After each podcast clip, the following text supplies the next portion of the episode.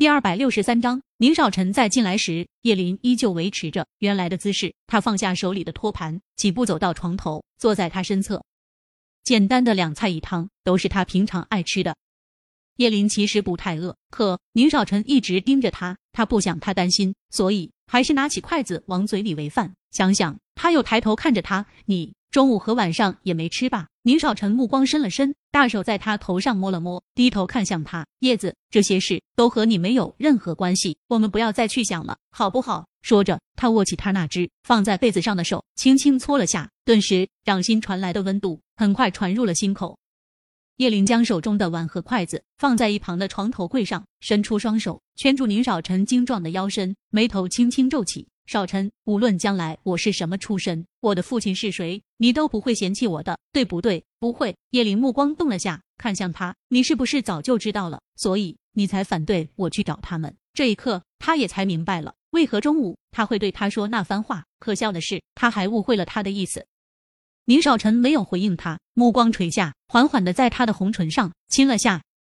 梁国安并不希望你知道这些。他说：“你父亲到底是谁？这么多年，你母亲都没有告诉过他。”叶林呆滞的眼睛眨了下，没说话。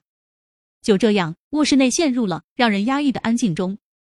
宁少臣伸手。大手轻柔的在他发间穿梭着，良久，他双手捂住他的脸颊，将他脸托起，抬眼扫向他，一双漆黑的眸子写满了认真。叶子，把这些都忘了，我在乎的只是你叶林而已。宁少臣加重了语气，说完后紧抿着唇角，目光紧紧的盯着他，不要让我再说第二次。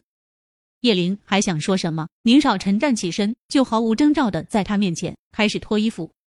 他不由得揉了揉眼睛，确定自己没看错。直到宁少臣俯身将他压在身下，他才整个人一冷，接着热血上涌，忍不住的咽了咽口水。你干什么？哄你高兴？哪有人用这种方式哄人的？他只听到男人低沉的嗓音在耳边低语道：“发现能让你彻底忘记烦心事的方法，这个最有用。”接着也不知道过了多久，只觉得夜色浓稠了许多。叶林全身酥软的躺在他怀里，气喘吁吁，手搁在他一侧的脸颊上，还想再来。他眸色很重，说话也带着情欲过后的低沉潮哑。叶林赶紧摇头，一脸惊恐地道：“不要，好累，明天早上和我一起起床锻炼。你这体力不太好。”宁少臣一本正经的说道。叶林抿唇，对他翻了个白眼，翻身背对着他。